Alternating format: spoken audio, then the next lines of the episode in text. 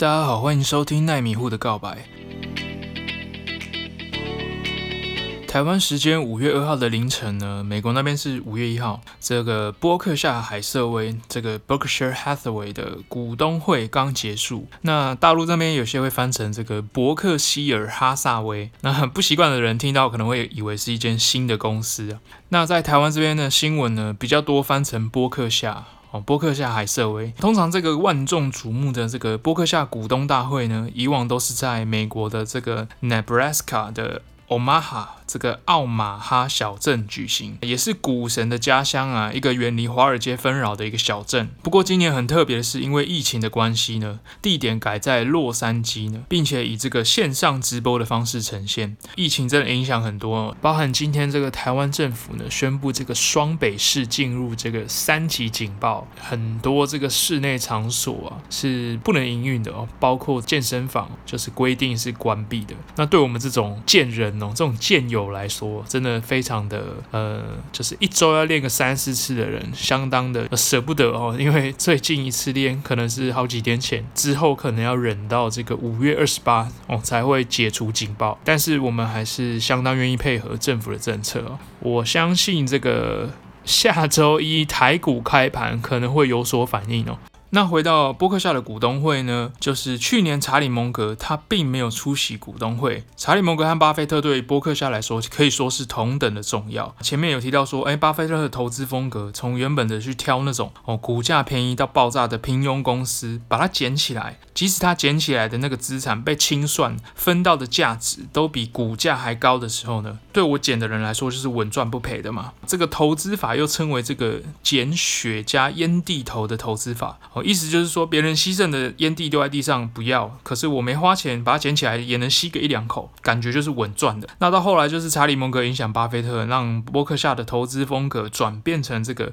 宁愿买价格合理的一流的公司，也不要买价格便宜但是平庸的公司。最明显的转变就是后来波克夏买入苹果以后，非常显而易见的呢，在拉抬波克夏的绩效。苹果最近五年来股价的表现，为投资人带来超过四百 percent 的绩效，是非常可怕的。那其他科技巨头，例如这个微软啊、Amazon 这两个也分别将近有三百 percent 以上的绩效啊。Google、Facebook 大概是落在这个一百 percent 到两百 percent。那这就是五年来这些科技巨头为投资他们的长线股东带来的获利哦，非常的可观哦。那我们真的要珍惜这两个已经接近这个百年人类的老人家一起出席股。股东大会的机会，巴菲特九十岁了，查理蒙格九十七岁哦，看着他们就像是两个装满知识的书橱在那边走来走去哦，他们读了将近百年的书哦，阅读海量的知识哦。哦，百年了，好像一岁就开始念了，那太夸张了。哦，他们读了大半辈子的书，哦，看他们讲话的时候，那个头脑逻辑清楚的样子，哦，真的非常的钦佩。我不知道我九十岁的时候还能不能这样哦。我想可能跟他们平常疯狂阅读、思考、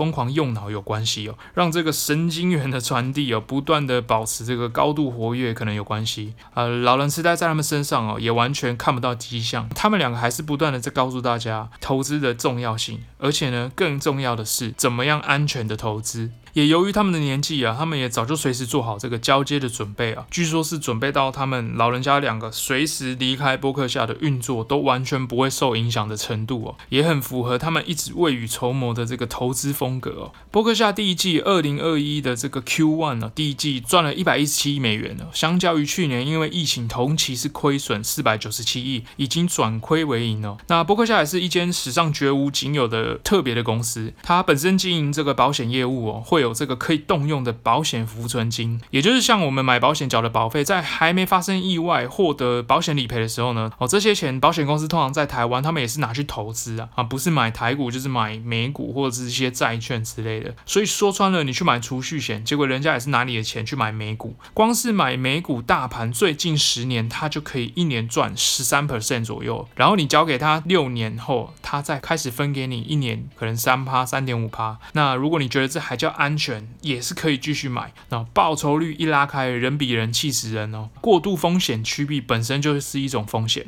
不如直接加入市场报酬。巴菲特就是看中经营保险公司的优点，再加上波克夏本身又会去买别人公司的股票，使得波克夏的财报啊不太好解读，有些数据没那么漂亮，很多都是因为他持股的未实现损益造成的。那大家可以稍微去 Google 查一下，最近波克夏最热的新闻就是他们今年二零二一击败大盘的绩效哦，今年从一月一号开始到现在已经涨超过二十 percent 哦，讨论的热度又高了起来哦。因为波克夏其实虽然说很早开始，一直到现在一直保持着年化报酬率二十到二十五 percent 左右的绩效，可是呢，在最近五年甚至十年来的绩效一直是输给大盘的哦。这边大盘就是指被动指数型基金 ETF，那像是说这个 VOO、SPY 或 IVV，他们都是追踪这个标普五百，也是巴菲特一直推崇给一般散户的一个投资方式。他告诉你，如果你不会选股，或不想选股，那你就应该要买指数型基金。甚至呢，今年的股东会他还告诉你，你也不一定要来买波克夏的股票，因为就连他也会看错。好，最近比较有名的例子就是去年出清这个四大航空股啊。虽然巴菲特以前就知道航空业不好赚，可是还是去支持买入他们的股票。那到去年疫情之下呢，可能其他股东也认为说，哎，继续持有航空业的变数比较大，他们就决定出清航空股。总之，回测拉数据去看呢，过去十年大多头买入标普五百指数型基金的平均年化报酬率高达将近十三 percent，波克夏却只有十一 percent。而波克夏的投资组合因为比较保守，所以在很早的这个给股东的信里面就提到说，他们的股票在牛市会跑输大盘，熊市则会跑赢大盘。很可惜，过去十年都是大牛市，也证明了巴菲特他的看法有相当程度的准确性。那巴菲特推崇指数型 ETF 的。理由还有另外一个，就是他说，在一九八九年以前呢、全球前二十大公司现在没有一家在榜上的。三十年前，全球最大的公司很多都是日本公司，到现在你看这前几名都换成美国的大公司，这告诉我们说资本主义运作得很好哦，世界也以非常剧烈的方式在改变。那三十年后，说实在的，这个苹果、微软、Google、Amazon 还在不在都很难讲。但是面对不断上升的指数，唯一呢确定能赢的就是买指数型基金的投资人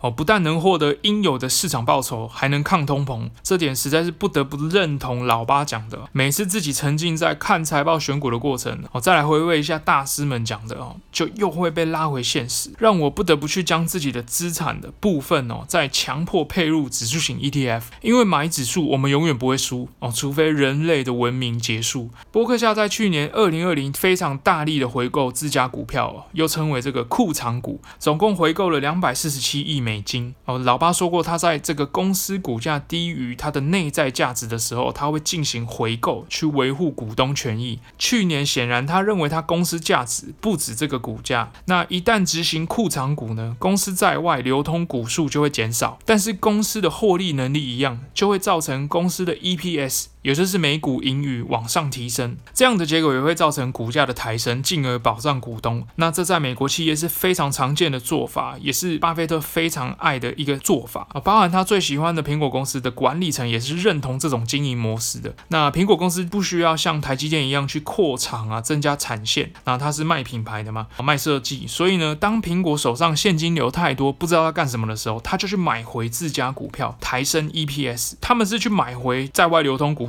不是只是去买股票去拉那个线而已哦，他们是做这个再回购，抬升 EPS 之后呢，之后市场就会给予苹果股票更高的股价，形成一个正向的循环。也就是波克夏跟苹果的股东什么事都不用做，公司就会自动帮你提升资产的价格，甚至连配息都不用，配息还要课税嘛。像 BRKB 是不配息的，那苹果是配一点点，公司直接帮你资产增值的意思哦。真的是非常佛，前提是这家公司要非常赚钱，而且在乎股东权益。查理蒙格认为，在股票价格低于内在价值的时候进行回购是一个高尚的行为哦，因为他认为能直接回馈现有的股东。但是因为有些企业在股价很高的时候，他还是在回购，只是为了拉抬股价，他认为那就是不道德的行为哦。所以同样一件事情呢，不同时机点做可能会有不同的动机跟不同的结果。在市场上哦，没有非黑即白的道理。那股神也会看错认赔杀出，只是人家是看到基本面的变化认赔杀出，跟那种因为股价掉二十 percent 哦认赔杀出的本质上还是有巨大的差异。行为看起来一样，但是动机不同。那世界上也有很多事情哦，都是不如表面看到的那样。我们要多多了解每个面相哦，才去评断。那也因为波克夏的营运良好，再加上回购自己股票的计划呢，二零二一年有买 BRKB 或是 BRKA 的人，基本上获利都是二十 percent 起跳。虽然说依照去年的行情，二十 percent 的获利实在是跟很多那个随便买随便涨的这个少年股神呢是不能比拟的，但是这是扎扎实实的公司资产增值，那下档的风险是完全不同层级的。很多投资人也是把整个退休金交给波克夏管理，假设你一千万给他，你今年就是有两百万的回报。那说实在的，你也要在那些高回报的标股，你也要敢放一千万，你才会飙赢人家。如果你也只敢放两万块，飙三倍也就六万，赚了就跑。那事实上对总体的财务状况改善还是有限。那我相信对长线投资人来讲，将整体资产放入 BRKB 还是不错的标的哦。至少老巴他们在乎你的权益哦，而不会放任市场去玩弄他们的股价。那由于最近比特币领军的加密货币很夯哦，有人就一定会提问啊，说，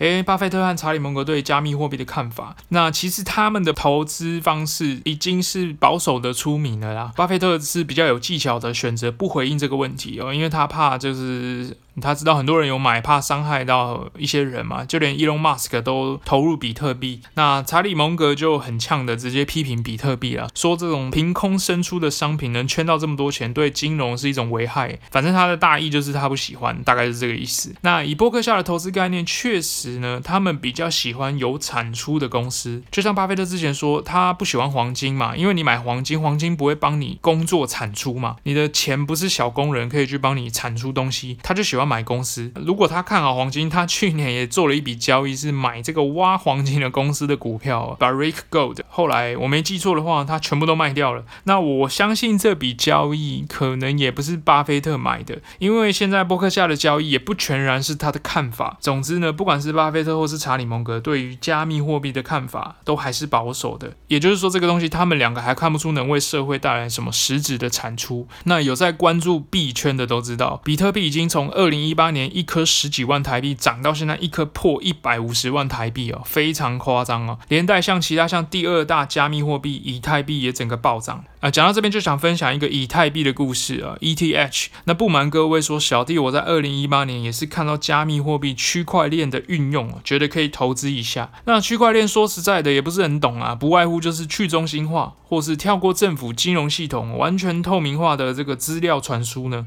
那那时候其实也不太懂什么。长线投资啊，买了一颗一万的以太币呢，涨到一万二就卖掉了，哇，赚个二十 percent，觉得自己很不错啊，结果才两千块。后来比特币暂时有个高点，就是涨到一颗六十万台币。那以太币也跟着这个水涨船高哦，涨到一颗两万多块，我就直接追高买回来了。后来加密货币在二零一八之后的热潮有点退掉了，以太币就慢慢跌跌跌跌跌到七千块左右哦，直接住套房。比特币也从六十几万跌到十三万左右。那时候看到很多新闻，就是韩国人可能开融资买比特币，从原本的大赚到大赔啊哦，很多年轻人可能有自杀的新闻。那加密货币的涨跌真的很剧烈啊，大家买卖要小心。后来我就爬了很多文哦，那时候是判断这个以太币、以太坊的应用哦，可能真的对社会会有贡献，但这个币呢，要像股票一样一直增值上去，恐怕有难度哦。就蹲了几年呢，在七千块左右呢卖掉，拿去买美股。那说实在的，这个投资的本也很小了，不足挂齿。结果今年二零二一哦，这个印钞行情下的比特币直接喷破一百五十万，以太币我最近一查涨破。这个十一万台币哦，真的是气死我！卖在七千块哦，砍在阿呆股啊。不过人生就常常是这样啦，你看对没抱住，就代表你信仰不足。那建议大家，如果真正的闲钱哦，你投资就放着，说不定你一开始眼光都看对，结果标的换来换去，反而喷的时候都没你的份。不过这个经验也让我上了宝贵的一课，在美股这边呢比较沉稳一点，后来就比较偏向这个报警处理。那目前的回报都还算可以接受。也算对得起自己这样。既然老爸这么推崇市值型的 ETF，我这边再稍微分享一下市值型的 ETF 有哪些。刚刚前面就提到 VOO、SPY、IVV 三个都是追踪标普五百指数，买入它们等于买入美国前五百大强企业。像是整个学校有七八千人，你就买入成绩前五百强的，每次考试这些人的成绩要优于其他人的几率就会非常高。毕竟啊，每年谁第一名谁第二名你都没差，你都买下来，那烂掉的人就会自动剔除五百大，后面的黑马变强，自动帮你纳入五百大。换句话说，你输钱的几率几乎等于零，除非整间学校被外星人炸烂。对我来说，大概就是这种感觉。那 VOO 是 Vanguard。先锋基金出的 SPY 是 SPDR，那 IVV 是 iShares，VOO 每年的管理费是零点零三 percent，SPY 是零点零九 percent。IVV 是零点零四 percent，三者以 VOO 为最便宜，也就是你每年买它的时候，你可以吃到标普五百的指数成长，只需要付出零点零三 percent 的管理费用，相当相当划算。虽然买 ETF 也要看成交量的流通性，那是以 SPY 为最大，但是这三者在市面上的流通性都已经很好了。对散户的我来说，会直接选 VOO。那通常 Vanguard 出的 ETF 管理费应该都是最便宜的，你就不用选，就选。Vanguard 就对了，你就直接选这个先锋基金出的 ETF，通常都是不错的选择。那最终标普五百的 ETF，近十年来的年化报酬率都落在十 percent 以上，十到十三呢，已经接近零风险的投资来说，我觉得是相当不错的。啊，当然零风险指的是长期啊，你今天买明天卖，跟我说要赚钱，实在是没办法保证。另外，最近因为十年来科技突飞猛进，加上未来十年、二十年来，我相信也是由科技主宰这个世界，科技成分比较高的 ETF 绩效也是非常的优秀，例如 QQQ。XLK 还有 VGT，不过这三档的持股来说，QQQ 会比较多元一点。那 QQQ 是这个 Invesco 基金出的追踪纳斯达克前一百强，科技持股大概占了五十 percent。但是在纳斯达克挂牌的股票呢，不全然是纯科技股，像 Costco、百事可乐、星巴克，还有一些非科技股。都会纳入纳斯达克，而偏偏纳斯达克前一百强，很多公司又是美国前五百大的前段班学生，所以它的这个近十年来的年化报酬率又更胜 VOO 一点，大约有十三 percent 以上，甚至近五年来可能有二十 percent 以上，非常恐怖。那另外两个 XLK 是 SPDR 出的，VGT 是 Vanguard 出的。两者都是我们熟悉的老基金啊，相较于 QQQ、XLK 和 BGT 的持股会再更像一点。那他们是宣称专攻科技持股，并非单纯追踪这个纳斯达克挂牌的。举例来说，以三者来讲，都有追踪 Apple、Microsoft、PayPal。Adobe，但是像例如 Facebook、Amazon、Google、Tesla，还有 Netflix，就只有 QQQ 有追踪，其他两者是完全没有参与到。所以你要买这种科技的这种 ETF，就要上网查一下这三个 ETF 到底追踪了什么股票。那你就打上 ETF 的名称空格成分股。那 Google 大神就会回答你了。稍微要注意一下的是，QQQ 一年的管理费用是零点二 percent，SLK 是零点一三 percent，VGT 因为是 Vanguard 出的基金，管理费只有零点一 percent，是 QQQ 的一半而已。那你可以发现这几只科技类的 ETF 的管理费都会比追踪标普五百的再高一点点。近年来他们带给股东的回报也更多。那因为是科技当道啦，所以目前的行情是这样。那之后不确定，但是我会觉得说未来科技。应该是主宰人类世界，那你也可以去考虑一下参与 QQQ 或是其他两只。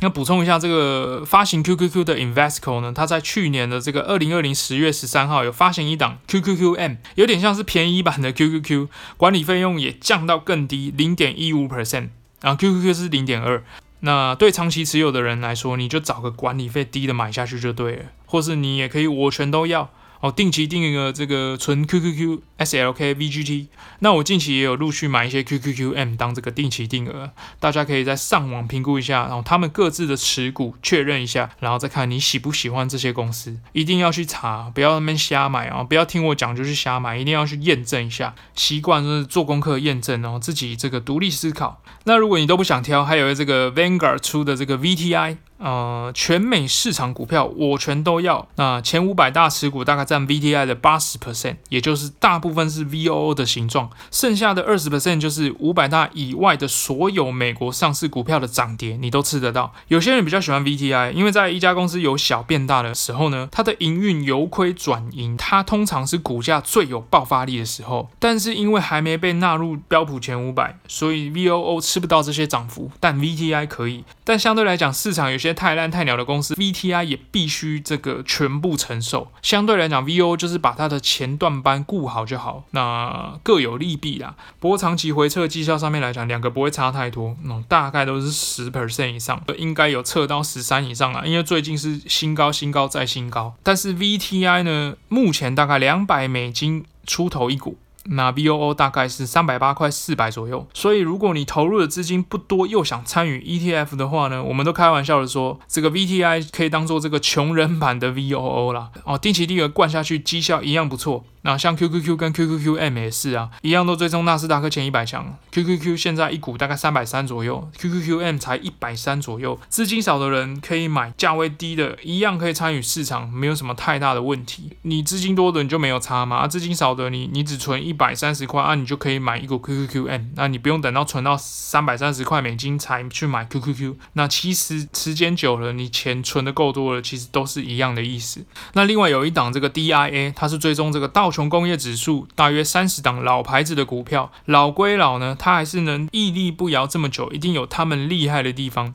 像苹果 3M、BA。哦，就坐飞机的波音呐、啊，麦当劳、迪士尼、宝侨、P&G 啊，宝侨就是 P N G 通常这些也是包含在美国前五百强里面。另外，比较值得要提醒的是，道琼工业指数的追踪是用这个股价的加权平均，而不是市值。其实我个人觉得这样的追踪方式不是很好，因为股价高低是包含你的 EPS 和你的在外流通股数以及市场定价决定，并不是越贵的公司越好。但是用股价追踪会变成说，高股价的股票会比较。剧烈的影响这个道琼工业指数，低股价的就算大涨或大跌，影响也会偏小。那像标普五百用市值就比较好一点，因为它的就是加权是看这个公司的总股数乘上这个股价，就代表你公司总资产嘛。当然越有价值的就越高，而不是单纯看股价，不管股数这样。但是因为道琼工业指数很老字号，所以还是一直沿用到现在，大家也会当做比较像传产类的指标。那为什么打败大盘会这么难呢？其实说穿了就是哈，当股股票市场在大好的时候呢，通常你买什么个股，你只要不要乱买啊，你都会赚钱。也就是大盘再好的时候，万股齐涨哦，你这闭着眼睛随便按，随便下单下那个指数里面的随便一个个股，搞不好你都能赚钱哦。这时候你如果赚个二三十 percent 哦，不要急着沾沾自喜哦，以为自己是股神，结果回头一看，哇，大盘喷四十趴哦，你还打输大盘，其实你还少赚，你懂吗？哦，你不能把股市大好的时候呢，把你选到个股的某年绩效去跟大盘最惨的时候的那年比，你今年大赚，你要跟今年的大盘看比看看有没有胜过大盘啊？如果有，恭喜你选到牛市最会飞的啊！如果没有，说实在的哦，即使你赚三十 percent。大盘涨四十 percent，那你还是打输大盘十 percent，那你就是打输纯大盘的人。事实上，你是比较没有特别选股能力的。反过来说，今年如果股市不好，你的亏损比大盘还多，代表你的选股是输给大盘的哦，不如买大盘啊。如果今年股市不好，但是你的亏损比大盘跌的少，甚至还能赚钱，代表你是真的很会买，有自己选股能力的，这样就要非常恭喜你哦，可能可以继续进行这个主动选股。打败大盘的关键在于。像这个一个投机者的告白的作者科斯托兰尼就提到过，股市行情的走势在于货币政策加民众的心理，如果这两者都趋于正面，指数就会上涨。你的个股也才涨得动。如果货币和心理这两个因素都是负面的，你选的个股，就算它的财报开得再好，它也会涨不上去。所以某种程度上，个股的涨跌也蛮容易被这个大盘带动的。当然，还是比较少有那种不管怎么样都在涨得很强的公司，或不管怎么样都在跌的这种垃圾烂货。但是呢，总之打败大盘是真的有一定的难度的，而且挑选个股的风险远高于买大盘的人。这点是很多人忽略的，大家都蛮常想说，只想到说，哦，我买这个标股最高获利可以飙到多少？可是很少人真正思考自己看错的时候，这只个股会赔多少，以及你买到它不涨，可是大盘在涨的这种风险，你会失去多少获利？还有就是买个股之前呢，你要估价。但是买大盘 ETF 的人，通常就是他不估价，反正他定期定额去分散估错价的时刻，因为他整个资产组合里面一定包含了被高估和被低估的股票。反正他全都买，他也不容易错过这个涨跌幅，他就会有一个平均不错的报酬。那听完这集，听众朋友会想加入买大盘的行列吗？或者想继续挑战自己选择个股，向巴菲特看齐，试试看是否能击败大盘？或是你原本就有配主动选股，跟这个持续的有一部分是参与指数型基金，都欢迎留言告诉我们。有任何问题都可以上 Apple Podcast 留言，再记得帮我留下五星好评。那奈米户的告白，我们下期见。间